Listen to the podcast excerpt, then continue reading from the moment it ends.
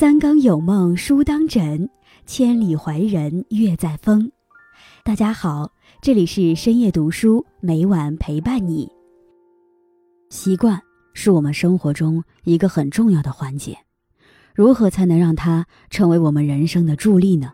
《微习惯》的作者史蒂芬·盖斯建议我们可以从微小的习惯开始，用好的行为习惯去取代不好的习惯，从而改变自己的生活。二零一二年，他从每天做一个俯卧撑开始，实现了人生的大突破，拥有了梦想中的体魄，写的文章是过去的四倍，读的书是过去的十倍，彻底撕掉了自己懒虫的标签。在书中，他以自己的亲身经历作为辅证，为我们介绍了如何将目标分解为极其微小、易于操作的任务，让你的目标特别容易达成，想不做。都不行。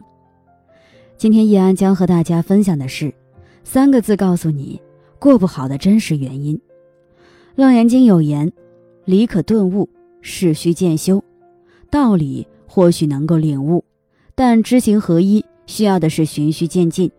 毕竟道理懂再多，不落实在一点一滴的行动中，也是枉然。真正能改变人生的，从来不是你听过的大道理。而是你培养的小习惯，听再多道理也过不好这一生。尚书有言：“非知之间，知易行难。知晓道理简单，照着做却很难。”这就是为什么我们听了再多的道理，却还是过不好这一生。生活中大多数人就是这样，思想很丰满，行动很骨感。读书能提升自己，但买了一堆书。总在看前几页，还是不了了之。运动对身体有益，办了张健身卡，直到卡过期了，也没去过几次。出去旅行能开阔眼界，可是规划了一次又一次，又在出发前打退堂鼓，到最后也不过是思想上的巨人，行动上的矮子。人们往往寄希望于懂得了一个道理，就能从此改变自己的命运。而实际上，懂得再多道理，不去行动，终究不会有任何改变。不是道理没用，而是习惯不好。王阳明说：“无人为学，当从心随之入，微处用力，自然都市光辉。”不是大道理没用，而是你没有生活在细微处，养成知行合一的好习惯，明理而后都行，才能拿回生活的主动权。因为真实的人生往往是平常点滴积累而成的，也就是由你的习惯决定的。没有谁能随随便便变好，没有谁可以轻而易举变强。当你能够一直坚持某种行为，并且习惯成自然时，它就会成为一股巨大的力量，影响你的命运。之前，董卿在《朗读者》和中国诗词大会上大放异彩，成了国民女神。我们看到他的博闻强识，他的文学功底，甚至不逊色于高校导师。但任何成绩都不是从天而降的。董卿说：“我每天睡觉前雷打不动的要坚持读书一小时，已经成了一个习惯了。所以今天董卿站在那里就自带光芒，正应了那句话：气质美如兰，才华富比仙。”都知道读书能改变容貌气质，丰盈内心思想，但真正能养成习惯的人寥寥无几。因为你只有把道理内化成自己的习惯，才能给人生带来出乎意料的惊喜。俗话说，人生没有白走的路，走的每一步都算数。每一个好习惯都有复利的效应，都是在铺未来路上的惊喜。总之。拥有好习惯的人，运气不会太差。小习惯具有惊人的力量。前三十年，人培养习惯；后三十年，习惯造就人。回首过往，恰恰是那些日常的习惯，影响着命运的轨迹。说到娱乐圈的健身达人，很多人会很自然地想到张钧甯。不管每天工作多忙，他都能十年如一日地坚持运动。比如，他会利用空闲时间，借助楼梯栏杆来拉伸，哪怕只有一条沙发和床，他也能躺在边缘拉伸腰背。多年的坚持让他不用强迫自己，就能很自然地运动身体。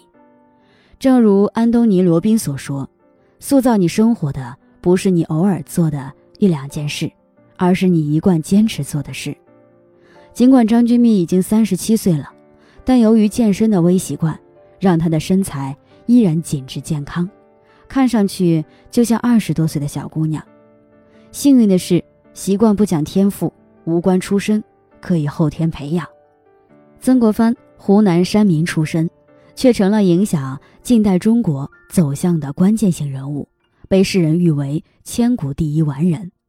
他所取得的成就。和他立志后培养的三个小习惯密不可分。第一个习惯是用楷书写日记，记录每天他读过的书、见过的人、经历的事、所思所想所得。即使到了去世的前一天，他的这个习惯仍在坚持。